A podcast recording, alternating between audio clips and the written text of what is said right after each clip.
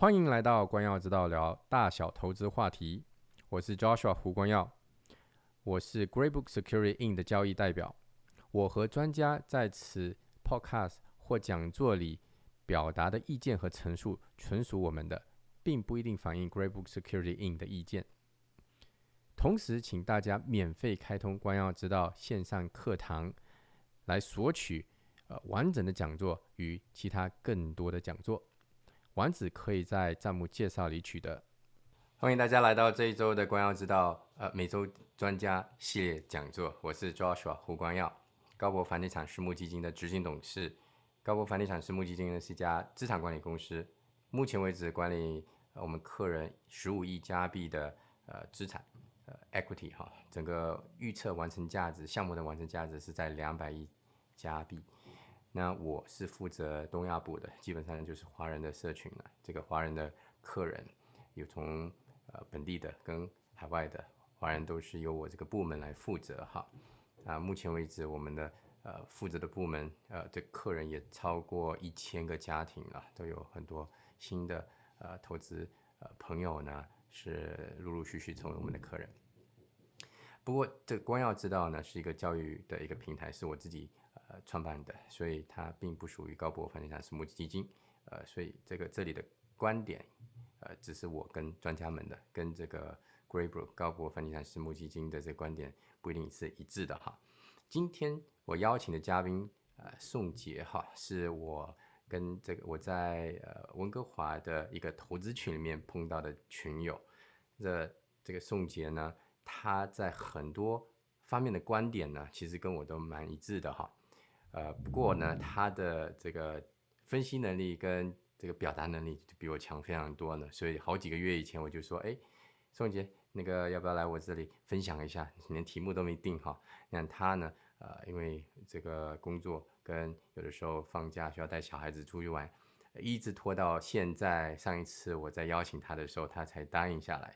然后就说：“哎，要谈什么话题？哈，这个话题呢就是元宇宙。”我说：“哎，非常好。为什么呢？因为这这个元宇宙，我大概在好几个月前在 Clubhouse 一个呃一一个讨论里面听到，不过跟我自己切身没有什么太大的呃。”这个关系，所以我听听就算了。不过讲到这个元宇宙哈，呃，我知道我们知道元宇宙呢，跟这些 VR、AR 里面都有蛮深的关系，对吧？呃，这个 VR 呢，听了很久。呃，上一周，我的妈妈呢，啊，就买了两个 VR 的这个 Oculus Facebook 给我的小孩。我我有三个小孩，不过她就买买了两个。其实理论上来说，必须十三岁以上才能用哈。然后有一些这个呃，有些 game 不是，就是有一些 app 呢，需要十八岁以上才能用的。那那个我们就他那拿了两个，一个就我跟我太太在用，一个是他们三个，就是两个在用哈。有一个有一个这个 app 呢是叫 Supernatural，那个是一个 workout 的啊一个 app。那我你要知道，上个星期我才拿到哈。大概这一上上周周日周日拿到，拿去 charge 下。这星期只有过四天哈。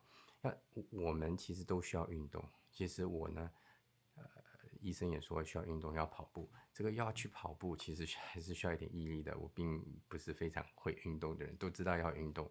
有的时候很久都呃很久没有出汗了，或者我家里也有跑步机。这个每天要想到的时候要跑，要要大概要二三十分钟之后才会出汗。不过这个放上这个 VR 的时候啊，有一些它的这个呃呃 APP 哈，比如说不同的 workout 很容易让人家出汗了。其中一个是拳击的那个东西过来你就打他，我发现说呃我每天都在打。然后很快就出汗了，十几分钟、二十分钟、十几分钟就出汗了。因为因为记得我们以前年轻的时候去打篮球啊，去打球，其实不是去运动的，是因为喜欢去做，所以脑子会追着球去跑，身体呢自然而然就运动了。呃，VR 我至少在我的这个呃最近的几天的这个经历里面也是这样子。其实啊，全部东西做好了，一天到晚事情都做好了，到晚上有时间了，短短的十几分钟、二十分钟，一天的运动就做好了。而且其实一边在玩，一边在运动，多好呢！所以啊，这个也蛮恰恰当，可以对应到今天的这个话题哈。不过我还是非常期望这个今天宋杰的分享啊，宋杰。我就将今天的剩下来的时间哈，呃，交给你，让你呃为我们这个讲解一下什么到底什么是元宇宙。对，然后之之后我们会有 Q&A，观众朋友有问题可以在 Q&A 那里填写，我们回来再，我们到后来我们再来回答您的问题哈。好，谢谢，交给你了，宋姐。好，大家好，大家好。首先呢，然后首先感谢大家能在百忙之中抽出时间来跟大家讨论这个话题。元宇宙这个话题呢，应该说这一段时间比较火热，从 Facebook 改名开始就引起了中文的朋友圈啊，包括一些社交媒体的一个广泛讨论。而实际上呢，大家对这个呢，嗯，包括各种网上的说法呢，并不百分之百的准确，毕竟它是一个很新的一个事物。嗯，那么今天呢，嗯，首先感你需要感谢 Joshua 给我提供这个机会吧，我们跟大家讨论一下这一个这个简单的话题。嗯，大家如果有什么问题呢，然后可以把这些问题呢直接就是输入到这个对话框里，到最后然后我们来讨论一下。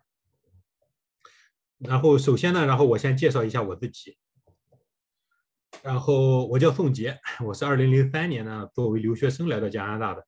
毕业之后呢，然后就去加入了索尼，负责直营店管理。二零一二年呢，然后我成了索尼的区域销售代表。然后呢，我的主要工作呢是作为这个客户和公司的桥梁，同时呢与索尼的技术团队紧密的合作。因此呢，我对这些技术啊，包括软硬件的这些方面呢比较了解，经常呢去参加一些国际级别的一些研讨会，对未来呢这些科技的走向呢是非常了解的。对于电子行业、科技行业，这是非常了解，因为这是我的本行。个人来讲呢，我对这个元宇宙呢有非常非常大的兴趣，也同时做了很多很多的调研，所以说呢，准备了一个这个小的 PowerPoint 跟大家一起来分享。我现在呢居住在温哥华，然后有一个贤惠的老婆和三个可爱的孩子。然后呢，首先呢，我要声明一下呢，这一个讲座呢完全是我个人的观点和看法，不代表索尼，更不牵扯到投资的建议。好，这是今天我们要讨论的几个话题。第一呢，我们要讨论一下什么是元宇宙啊。然后呢，我们来讨论一下呢，我们现有的方案是什么一种情况。然后随后我们畅想一下未来的元宇宙会是什么样子，有哪些要素，而对于我们来讲，有什么机遇是可以来够来完美的。首先呢，要解释这个元宇宙呢，然后我通过这四个东西来解释，分别是一个小说、一个电影、一个游戏。和 Facebook 刚刚推出的这个 Horizon Workroom。第一呢，我们先讨论一下这个这个小说。为什么要说这个小说呢？因为元宇宙这个单词实际上是这个小说第一个独创的。这个小说呢是由尼尔·斯蒂芬森然后在一九九二年写的。我个人呢并没有读过这个小说，但是我在网上粗略的已经把这个故事简介啊，包括一些分析，然后来来已经读了一下。那么我跟大家分享一下这个故事，主要是讲的讲的是什么故事呢？其实就是讲在未来的一个社会呢，然后这个社会两极分化特别严重，也就是说它会出现出一种表面上的世界，也就是极度发达各种机械科技，然后又有另外一部分世界呢，就像贫民窟一样。对，同时呢，连接这两个世界呢，其实就是一种虚拟世界，大家即使生活在贫民窟里，也通过。电子技术进入到这个虚拟世界里，然后可以享受一些更好的生活。这样的话，可能会使这种光鲜亮丽的社会更加光鲜，这种堕落的部分呢更加堕落。然后，其实，在英语世界里面去描述这个世界呢，这个这个世界世界观并不是尼尔独创的。这个世界观在英语里边其实叫做赛博朋克、朋克世界、未来朋克世界，对吧？然后这个故事呢，具体的事情我不不讲了。这个实际上来讲的话，这是这种价值观的设定，其实与这个这个这个元宇宙是非常非常类似的。那么是那么究竟我们这个社会会不会达到这种赛博朋克的社会，才能完全步入到这种元宇宙呢？其实未必，我倒并没有这么乐观。我我不是我说错了啊，其实我没并没有这么悲观，而其实我是个人来讲是一个乐观主义者。然后第二个呢，然后这是一个电影，相信我们大家都已经看过这个电影了，对吧？《黑客帝国》一二三三部三部曲，然后现在第四部应该是在制作制作中，今年或者明年，应该是在明年就可以上映，对吧？这个世界观呢，应该说我可以稍微介介绍一下，也就是说，当机器和 AI 达到一种非常发达的一种状态的时候，人类和 AI 和智能必定会产生一定的冲突。而这种人力的价值呢，到最后对于这种 AI 来讲，实际上来讲就相当于一种电池的一种存在，作为一种生物电池。那么所有的人呢，就会放在中间那一排，像培养培养基一样的这种状态。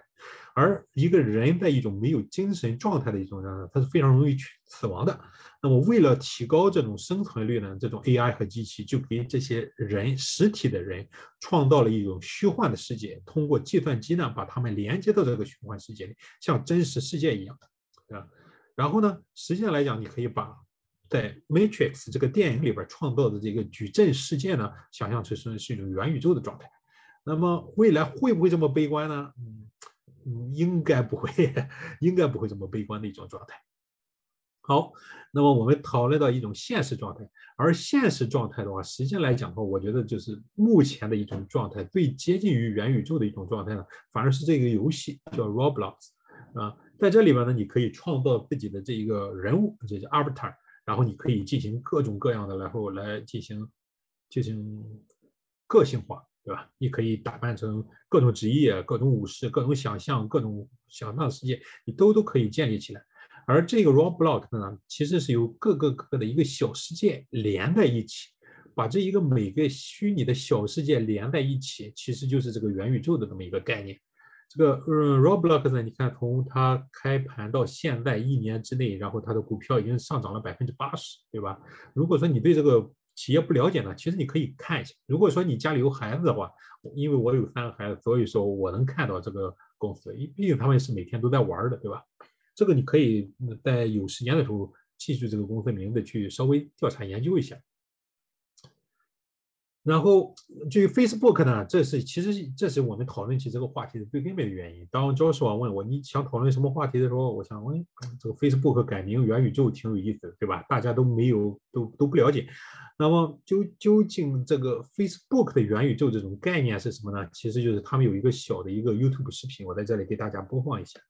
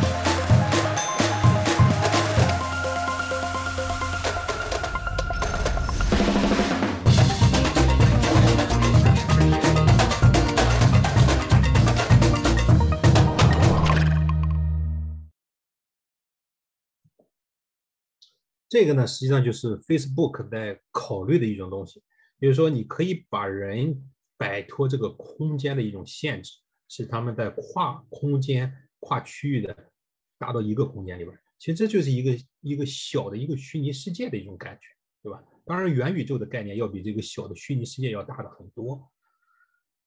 那么讨论了半天，就是说，我们说到底什么是元宇宙呢？其实元宇宙在于一个一个的小的一种世界，而这种小的世界呢，是一种各种各样的虚拟世界。你可以说是一个生活世界，是一个工作世界，是一种幻想的世界，对吧？对于我们生活世界来讲的话，比如说我们的购物，比如说我们的旅游，比如说一些东西；而工作的话，像我们一些不需要亲自出力的一些工作，完全都可以在这种虚拟工作中，然后来实现。幻想实际上来讲的话，包括你说我们对我们比较喜欢的一些电子游戏，对吧？我们看的一些电视剧，实际上这些都是一种幻想，我们完全都可以搭建这个世界。这里面有一个一个的很小很小的世界，当如果我说我们有一个系统把这所有的小世界串联在一起，而这个小世界可以无无障碍的去通过各个世界去访问的话，那么这基本上就是一个原世界的雏形了。那么我们如果如何来考虑这个东西呢？其实大家可以，嗯，可以把它想象成就像互联网一样，对吧？这个原世界实际上就是一个互联网，而这里边每一个小的世界，实际上来讲就相当于一个一个的网站。通过这个互联网把这个小的网站连在一起，而同样通过这个原世界、元宇宙把每个每个的小的独立的世界连接在一起。其实主要的概念大约就是这个样子。好吗？然后我们现在再讨论一下，就是说第二个东西，就是我们现在的现有的方案和目前的展望是有哪一些？然后首先我在这儿讲讲解一下，就是说这里边有很多名字，你像 AR 啊、VR 啊，各种各样的，包括各种名称呢，现在并不是完全的统一，这并不是并不是一个板上钉钉的一个名词。那么大家呢就不要太纠结于这个，呃，我用什么词语来表示，大家尽量能理解我说的这个概念就 OK 了。好吧，首先呢，然后对于我们来讲，可能是目前已经开开始慢慢常见的呢，就叫做增强现实的这么一种装备。其实来讲的话，就是现在有一些购物网站，就像我现在这边这个图的时候，这些购物网站你就可以通过手机在你家里进行虚拟的摆设一些家居，来进行一种调试。这种这种呢，其实是对一种现实情况的一种加强，对吧？这个这个应该是比较好理解的。那么这种技术呢，其实就叫做增强现实的一种技术。然后我们前一段时间非常流行的这个 Pokemon Go，对吧？可以用手机来做各种各样的 Pokemon，这个呢也是一种对增强现实的一种游戏，可以说是一种现实增强的一种游戏，因为它毕竟要用到各种的 GPS，又用到真实的坐标，又用到公园地址，甚至用到街景等等等等，来提高你的整个游戏的体验，对吧？对于我们生活来讲的话啊，这个。这个增强现实的科技，实际上我们已经用了很久了。比如说在战斗机啊，比如说在一些飞机上的这种增强性的一些视距啊、特距啊这些功能的话，实际上在几十年前就已经出现了。而慢慢的，然后这些科技正在推现到我们现在真实的生活中。比如说现在开始也有越来越多的车开始有这种抬头的这一个指示系统。第二个部分呢，就是 VR。VR 呢，刚才教授啊已经说了一下他个人的体验。其实 VR 目前来讲的话，是这个整个在元世界、元宇宙的这个发展中，应该说目前是增长最大的一块儿。呃，实际上来讲的 VR 目前来讲的话，主要的应用还是在游戏。实际上，在真实的应用中，已经开始有各种各样的应用。比如说，你像上面这个左边这一个图，这是在一个装修的一种状态下，然后你可以来实现这种 VR 的一种东西。包括现在已经开始，包括一种 VR 的一种看房，对吧？现在开始越来越流行，也就是说，你不需要直接到那个房子去，戴上 VR 眼镜，你就可以就像你在那个房间里走一样，实现一种全景。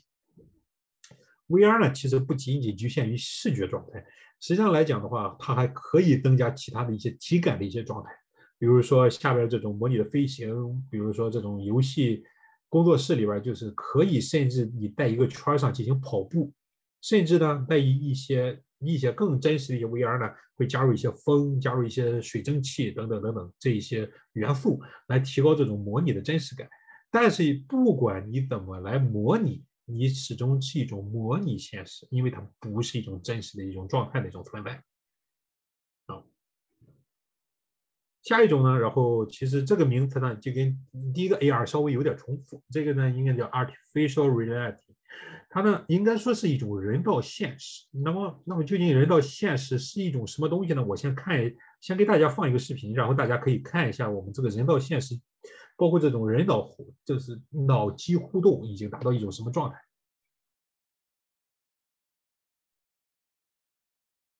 This is Pager.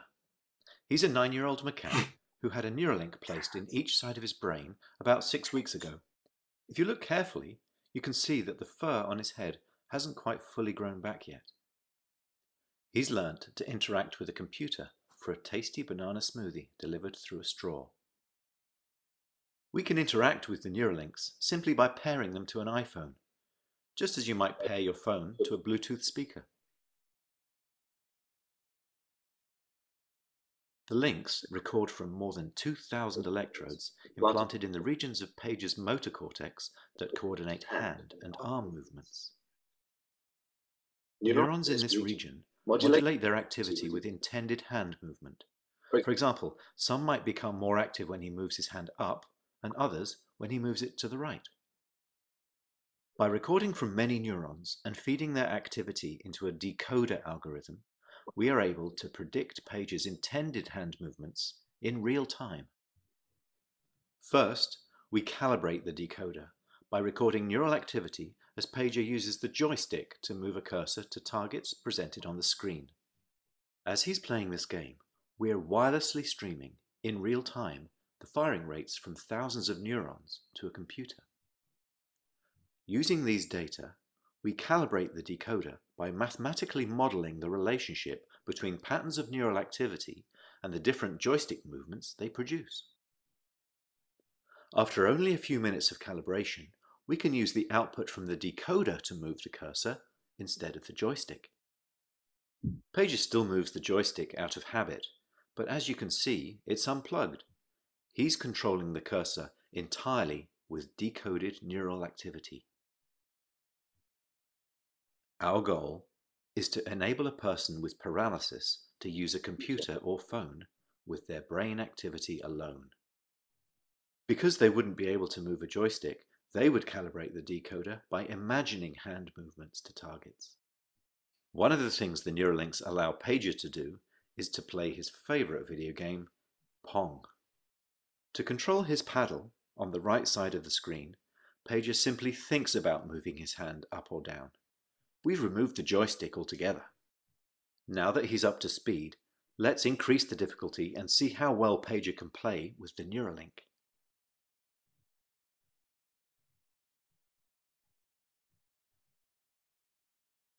As you can see, Pager is amazingly good at Mind Pong. He's focused, and he's playing entirely of his own volition. It's not magic. The reason Neuralink works is because it's recording and decoding electrical signals from the brain. Great game, Pager. And what better reward for a monkey than a banana? 嗯，相信大家已经可以看到了，这个其实是埃隆·马克思的一个公司，对吧？叫 Neuralink。实际上来讲的话，在目前状态，我们已经在技术上已经有一些突破。 比如说，我们可以已经用人脑，不一定用人脑哈，人脑实验还没有正式开始。有的动物可以用它的大脑来操纵一些电子的一些东西，这就给我们未来开启了一个非常非常大的一个大门。也就是说，你像我们手机聊天、手机输。打字完全可以不通过手指，完全可以直接用大脑，你想到的即你可得到的，对吧？而实际上来讲的话，这个有一个正反馈和一个负反反馈的一个状态。正反馈也就是说，我们把这我们想要的东西输入到电脑里边去，那么同时电脑也可以把我们想要的东西直接打入我们的大脑，因为毕竟来讲，我不我们所有的感觉，不管是喜怒哀乐，不管是冷热。冷暖酸甜，这些全部是由我们大脑所产生的一种感觉，而而我们的实体未必需要这些真正的刺激才能获得这些东西。那么这就是一种下一个状态的。那么也就是说，我们在如果再进一步一种原世界的话，那么我们完全不需要任何的眼镜，所谓的 VR，所谓所谓的就是这一些独立的东西是完全不需要的，可能只需要一个电脑。一根线插到大脑里边，有点像《黑客帝国》的一种状态，对吧？甚至连这个线都不需要，无线传输都完全可以能实现。但是何时能实现这个东西，这个将来我会在后面几页给讲，然后呢，如果说顺着这个发展，那么我们到最后的一种状态是会是一个什么状态呢？到底会不会像这个《Matrix》电影里一样，我们大我们每个人都直接生活在一个培养皿里，只要在脑袋上插上一根电线，就可以生活在我们任何想要的一个环境状态，任何一个想象的时代呢？其实并不是没有可能，对吧？科技的日新月异，什么生生活都是有可能的。然后这样呢，如果说我们认为这个东西可能的话，那其实就会给我们带来一个很大的灵魂问题，就是说我们现在。到底是生活在一个真实世界，还是已经生活在一个虚拟的矩阵世界里？其实这个问题是非常非常难回答的。这个就上升到哲学问题了。这个以后我们可以在以后开话题来讲。好，我们现在来考虑一下我们这个这个未来的畅想是什么？对吧？其实首先来讲呢，我想给大家稍微讲一讲这个马洛斯这个需求层次论，对吧？其实我觉得大家应该来讲呢，很多人都已经比较了解这个马洛斯的个人个人这个需求理论，对吧？它是从低往高，对对，低级的话就是生理的一种需求，包括饮食、温暖、健康等等等等。再提高一级呢，就是一种安全的需求，包括就和平、秩序、稳定，甚至你的工作，嗯，一种稳定的一种生活状态，这是一种安全的需求。当这些需求满足了之后，那么我们下一轮的需求可能，就是爱与归属感，对吧？这就为什么然后。当我们稍微稳定了，有工作了以后，可能就开始要追求一些爱情、组建家庭，甚至就是加入社团等等，包括就是一种归属感。其实说啊，我们经常作为华人，我们经常说，哎，我们老乡或者怎么样，或者说我要爱国，对，这这都是一种归属感的一种表现。再提高一级呢，就是一种尊重，被人尊重的一种需要，这种表现为自信、自尊、成就。而自我实现呢，是一个比较高级的一种状态。而实际上来讲的话，在我们现实生活中，真正达到一种自我实现、一种这种需求的状态的人，其实是少之可少的。埃隆·马斯克是一个，对吧？他能达到一种自我实现状态。但是你说，打个比方说，我有没有达到自我实现状态？嗯，我觉得肯定没有，肯定没有，是吧？然后左边这个图呢，其实就是说用一个例子可以来解释，对吧？对出一种温饱的状态，就是。打个比方说，你饿不饿？当一种安全的需求的话，就是你吃饱了没有？爱和归属就好比说，男朋友、女朋友问你，晚上我再回去给你煮个面吃好不好？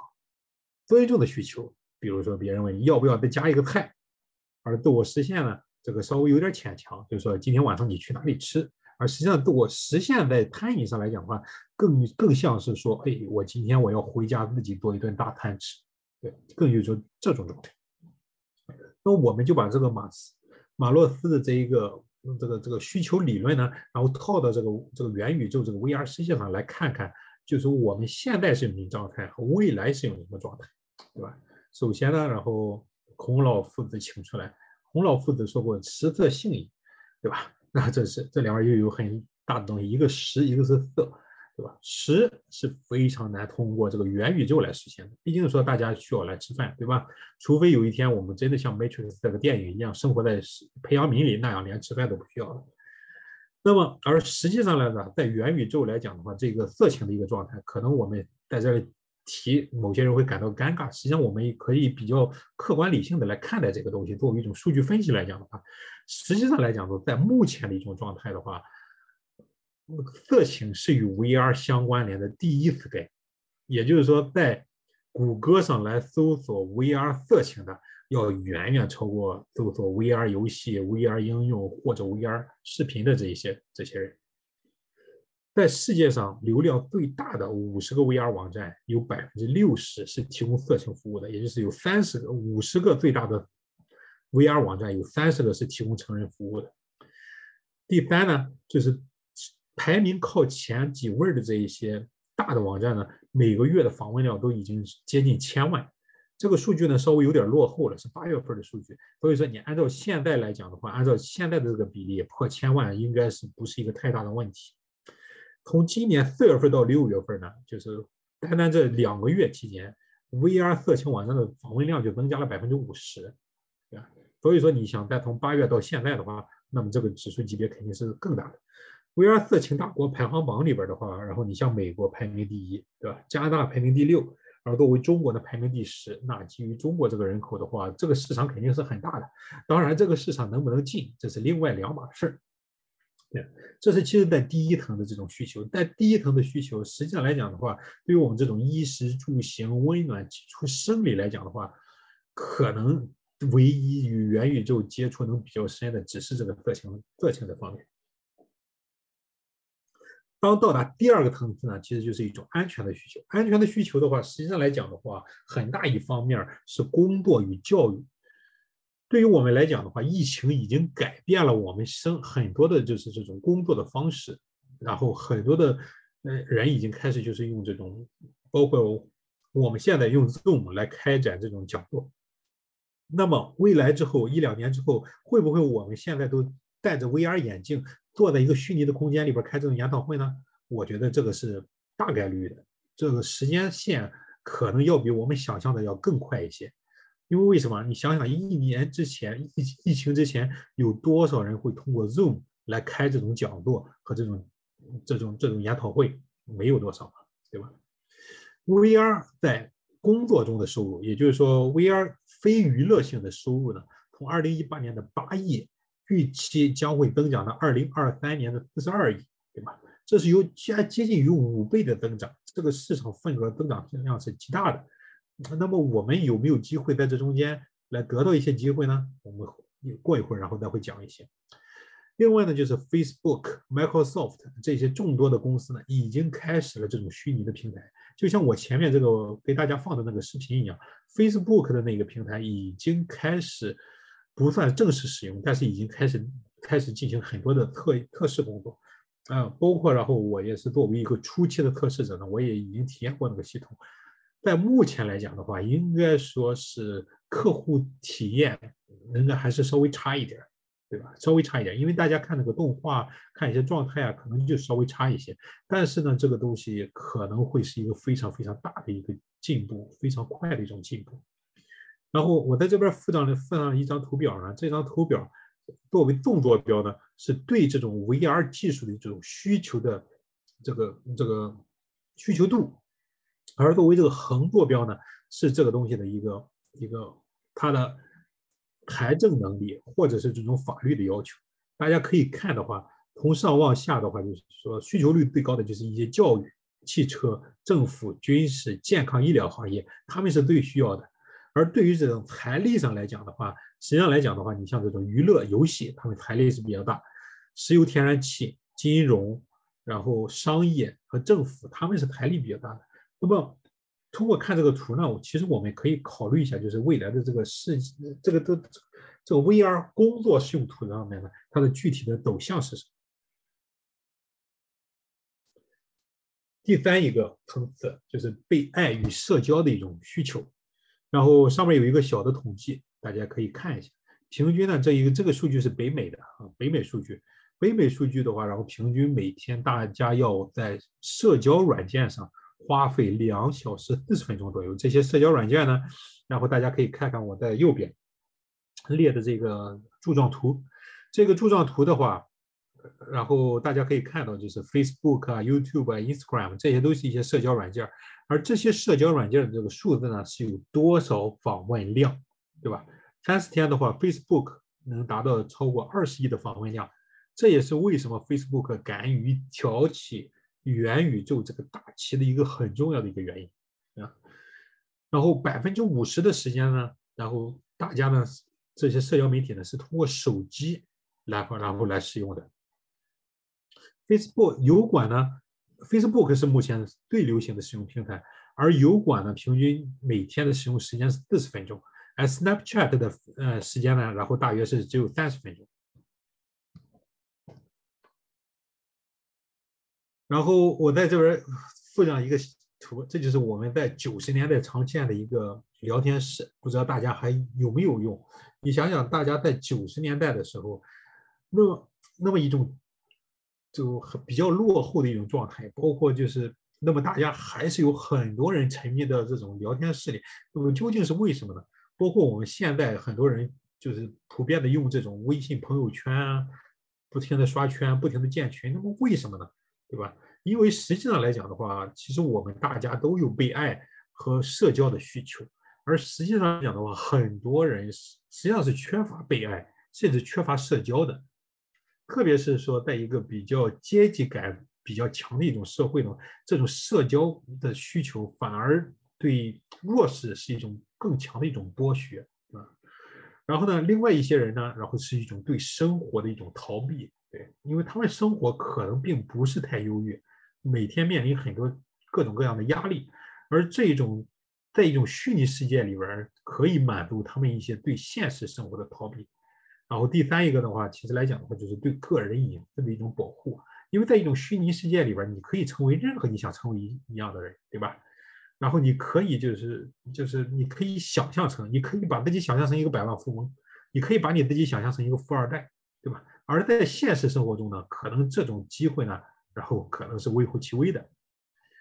这这也，如果说我们分析一下这一块的话，在元宇宙里边的社交媒体、社交软件这一块呢，其实是一个非常大的一种前景。实际上来讲的话，这种前景甚至会超过这种前一面我们讲的这种工作上的东西，因为这是人类灵魂上所真正需要的一些东西。然后我把最后两个合在一起，一是尊重的需要，一种是自我实现的需要。而对于我们当今来讲的话，实际上来讲，最大的影响是什么？其实就是网游嘛，对吧？然后我们大家一直在想，网网游为什么这么容易上瘾？为什么那么容易上瘾？为什么那么多很多孩子们就是不学习，老是打网游？这中间其实我们想一点哈，就你说你想一想，网游真正上瘾的人是他打的好的人，还是玩的差的人？想一想。对吧？实际上来讲的话，是你这个游戏你玩的越熟练，你打的越好，你反而就越容易上瘾。为什么呢？因为你在这一个虚拟的游戏世界里，你可以得到别人的一种尊重啊，对吧？比如说你有一些极品的装备，比如说你有一些特殊的道具，比如说你有这些东西，你可以得到一种虚拟上的尊重。而作为一些，特别是一些年轻人，甚至一些事业上还没有开始、还没有正式开始、该开始的时候，他他没有获得太多尊重的一种状态。那么实际上来讲，元宇宙可以给大家提供这么一种被尊重的状态。那么这种被尊重的状态呢，未必是基于一种现实，而实际上来讲是基于一种想象。对于自我实现来讲的话，我在下面截了一张图。这张图的话，然后这是一个网络游戏，对吧？网络游戏的时候，原来有这个工程啊，有城主啊，有等等，而实现一种，他们就很多人在达到一种这种状态的时候，这就是一种自我实现的状态，因为他要在这一个虚拟世界里边来实现自我的一种价值，他未必会对他的真实生活产生任何的好处和影响，但是这也是一种人心理上的一种东西，是非常非常难改变的一种东西。其实我们把这一个小章来总结一下的话，其实其实我们可以理解到，这个元宇宙呢，归根结底是以为人来服务的。科技呢可以日新月异的来改变，但是呢，万年不变的是人的一种心，是人对这种需求的一种这种理论。也就是说，在一种最低的一种状态，基础生理、呼吸、睡眠、水、安全、温暖，对吧？然后。包括其他的需求，然后安全的需求，人身的安全、工作的稳定、财产的安全、健康的保证。那么我们需要考虑元宇宙能不能给我们提供这些东西，而真正能给我们提供这些东西的，还是一个未来的一种发展的真正的前景啊！我希望大家就是说，当考虑元宇宙的时候，一定要与这个马斯洛需求理论合在一起看，这样你可能能看得稍微更远一些、更全面一些。好，我们现在也考虑一下，就是元宇宙的这些要素，对吧？构建元宇宙到底要怎么样呢？就是说，我在屏幕左边呢这边有一个图，他说了有七层要素，这些要素呢包括基础设施、人机交换、去中心化、空间计算、创造经济、发现体验等等等等。这些呢，等大家可以就是可以直嗯自自己去读一下，然后或者去做一些研究。而我认为比较比较重要的呢，其实是硬件。软件、场景和方案，这个呢，我慢慢然后来给大家想讲一下。硬件哈，你看一下大家我这个表情包，应该大家可能想理解我想说什么，对吧？实际上，我们离于离元宇宙，且不说元宇宙，我们先讲一下 VR。其实我们在真正达到一种沉浸状态比较强的 VR 状态，我们现在有面临一个巨大的一个硬件鸿沟，对吧？这个硬件鸿沟呢，包括一些显示技术、处理器的速度、脑机接口、人工智能、数据储存，这都是一其有待解决的一些问题。我给你打几个简单的比方，比如说显示技术，如果说我们想在一种 VR 的一种状态，达到一种视觉上的一种沉浸，比如说在视觉上我们觉得与真实世界比较类似了，那么我们需要达到一种什么状态呢？首先，这个分辨率必须要达到 8K 以上，好吧？但是你想一想，我们现在的电视是多少 K，对吧？大部分电视只有四 K 啊。八 K 电视的话，现在动辄一个八 K 的电视可能价格都要在六千块钱以上，五六千块钱。那还是一个电视呢，多大，对吧？你要想把它压缩成一个大约只有六寸的一个屏幕的话，那么这个技术难度是非常非常高的，对吧？然后同时呢，然后你必须得达到一百六十度，因为人的视角是一百六十度，也就上下左右要达到一个一百六十度的一个曲面一种状态。那么这对这种显示屏的这种要求，那要求是极高的。然后上面的图片大家可以看到，这一手具有柔性功能的 OLED 的屏幕，对吧？柔性屏幕的 OLED 我们已经推出了大约已经有十几年了，但是我们能不能把它量产进行更大的一些去应用呢？然后这个这个技术还是很差的。好，下一个呢就是亮度，亮度呢，然后我们实际生活中，我们实际生活中达到这种亮度可以达到一种一万尼特，一万尼特相当于什么什么状态呢？一万尼特相当于你看太阳。或者有个镜子反射太阳光到你的眼睛，这就是有一一万尼尼特。而如果说我们在一个很黑的夜晚，有辆车正直的对着我们开过来，它装了 LED 闪起灯，这一个的话非常讨厌一种状态啊！我相信大家都被照射过。那么这种照射这种亮度呢，大约是在六千尼特。好，那么我们如果要模拟一种真实的状态，那么我们要在显示器上达到多少尼特呢？至少两千，对吧？两千其实还是有点低了，需要达到四千到五千是一种比较理想的状态。而我们现在电视可以达到多少尼特呢？一千尼特就已经是非常了不得的电视了，对吧？然后另外的话就是刷新率，刷新率要达到人眼的这种刷新率呢，每秒需要达到两百四十赫兹，而实际上我们电视只有六十赫兹，即使。即使一些很好的游戏显示器，大部分也是一百二十赫兹，能达到二百二百四十赫兹的极少。这只是在一个显示技术，对吧？当这种数据打个，你想象一下，如果说我们在传输八 K，二百四十赫兹，亮度达到两千尼特，一百六十度上下左右环绕的这么一个视频的时候，那么这个这个这个视频有多大呢？对吧？大家想一想。在 4K 的状态的话，我们需要的比特率大约是每秒二十比特来实现 4K 的传输。那么如果是在这种 8K 的话，那么你至少是在八到十倍的数据量，也就是说保守来算，每秒八十比特，八十百就是80 megabyte，80 megabyte 就是八千万比特的数据流量。说错了哈，刚才八千万比特数据流量，这个数据流量是极大的。那么什么样的处理器可以处理这种状态？那么什么样的存储设备可以存储它？这都是我们面临的一些其他问题。脑机接口、人工智能这一些也是非常非常大的一些鸿沟，对吧？这些这些目前来讲的话，与我我我对元宇宙还是比较乐观，但是呢，它绝对不是一个未来三到五年之内我们就能看到的一种状态。如果说在未来三到五年，VR 可以能够达到像我所说的这种技术指标，一百六十度显示。八 K 视频，二百四十赫兹刷新率，两千尼特的话，我觉得如如果说能在五年之内出现，那么我个人就一就认为已经谢天谢地了。软件方面呢，其实我并不是一个软件的一个一个一个一个专家，其实硬件我是比较了解的，所以说在上一页硬件里面我讨论了讨论了很多，我比较偏硬件的一个人。软件呢，其实是一个很复杂的东西，包括说一种底层的架构、系统的开发、运行程序、客户终端、用户体验等等等等，这一些其实是一个非常非常大、很庞庞大的一种理论。包括我刚才已经讲过了一些一个一个东西。实际上，元宇宙是各个小宇宙，我们需要建很多小宇宙把它串联起来。但是问题就在于这个每个小宇宙之间，我们如何把它串联起来？这其实就是一个行业标准的一个问题。而目前来讲，在 VR 界上已经有一些标准，但是你说在这个元宇宙上有什么标准呢？目前没有，还是距离还还是蛮大的。场景对吧？场景我们刚才已经讨论过了，那么我现在就是稍微的略过了。场景的话，无非其实就是那三大项嘛，对吧？生活，生活包括购物啊、娱乐啊、旅游啊，对吧？工作、学习，学习、工作，这个是比较好理解的。第三一个就是娱乐。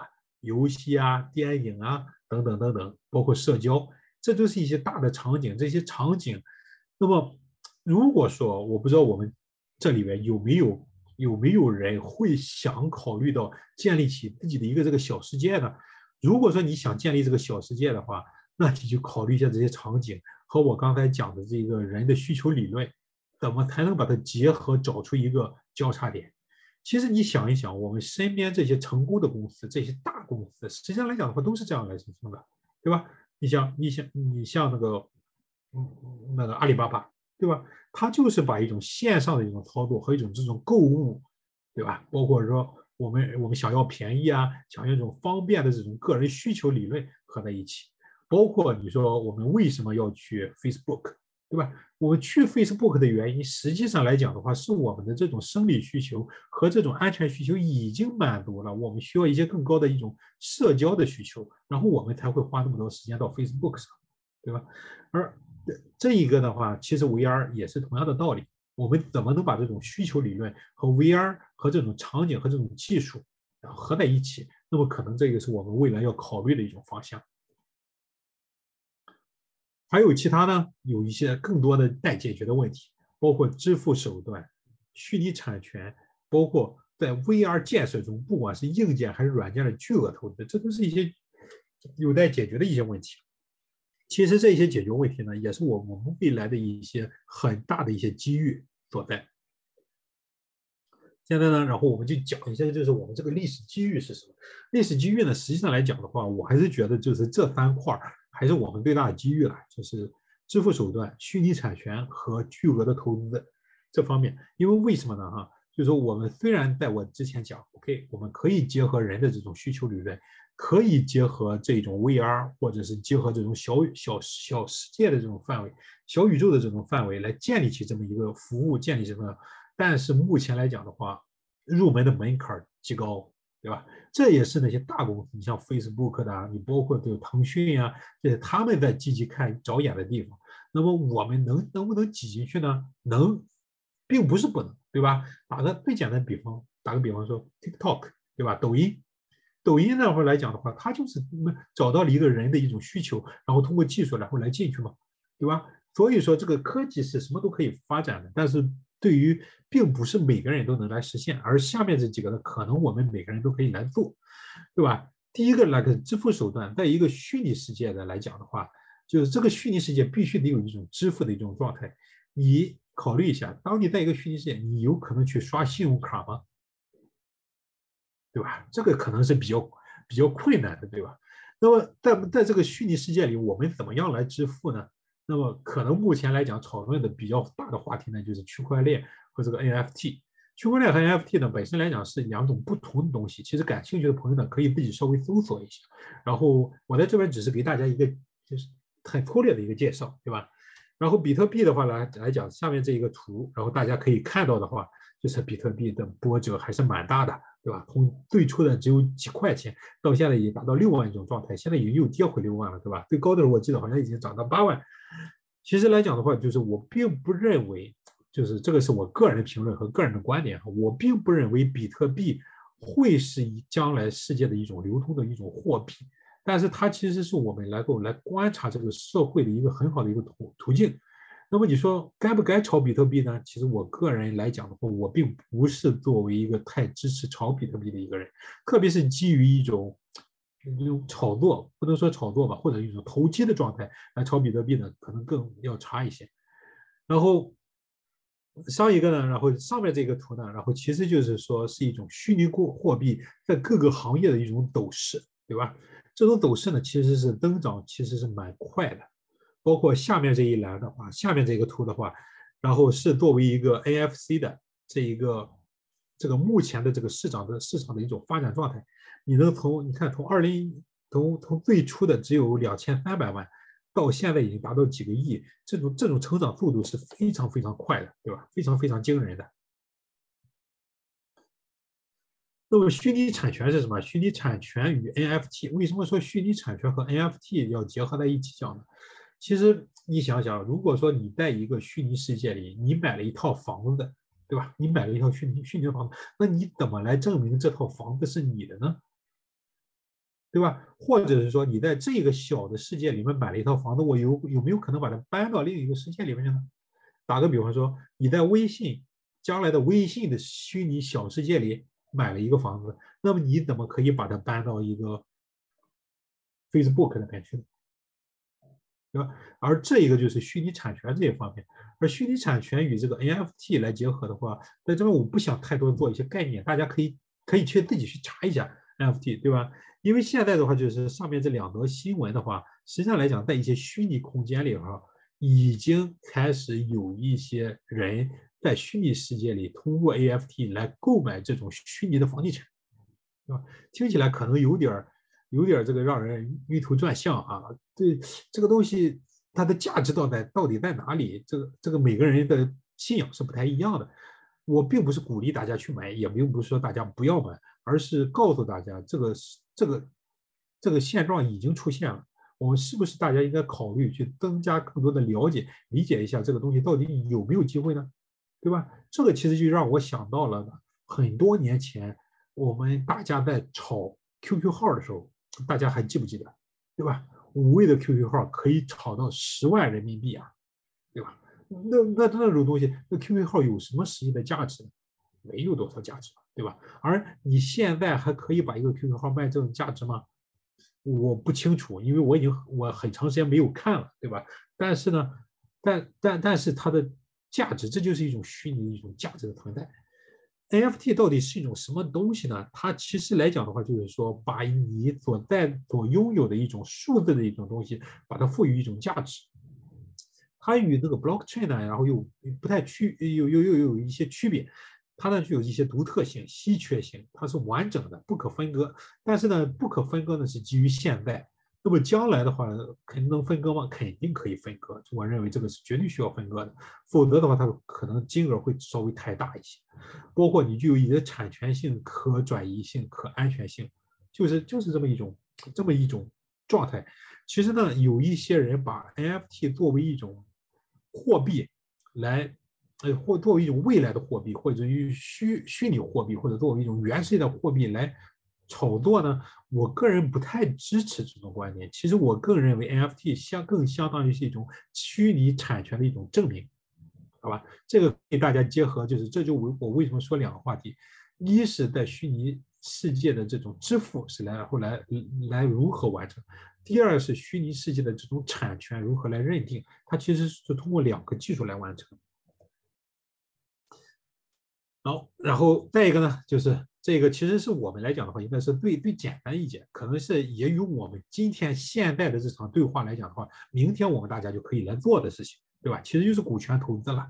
股权投资的话，虚拟世虚拟世界的话，这个需要巨大的，我刚才已经讲过了，硬件有巨大的鸿巨大的鸿沟，软件呢有巨大的工作量，然后需要来做场景的开发方案，这这都是烧钱的买卖，对吧？更大更大呢就是支付和产权。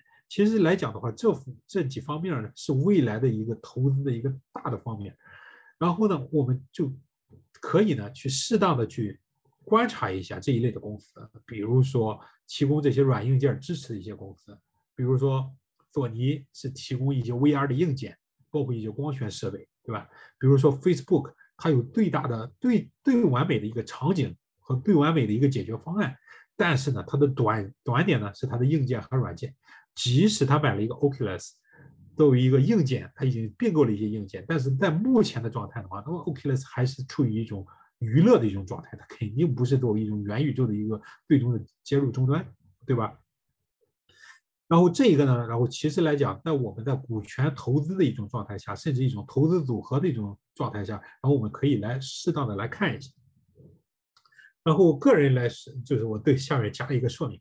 尽管呢，这个虚拟货币呢，NFT 呢，最终极大的可能成为这个将来的这个元宇宙，就是 Metaverse 的一个金融的一个核心，但是呢，我个人并不建议在一种现阶段进行投机性的、盲目性的炒作。不管别人怎么忽悠你，不管别人说啊，比特币马上就要破十万了，其实我觉得还是有太多的不可知性，对吧？太多的不可置信。然后呢，其实呢，这就是我今天要讲的这个话题。然后应该说，首先呢，感谢大家。然后我们现在已经花了接近一个小时的时间了，感谢大家有耐心，然后来听我在这儿叨不叨一个小时。也感谢 Joshua 呢，给大家提供了这一个机会，然后来讨论一下。然后现在那个 Joshua，如果那边有什么问题吗？然后你可以给我稍微念一下。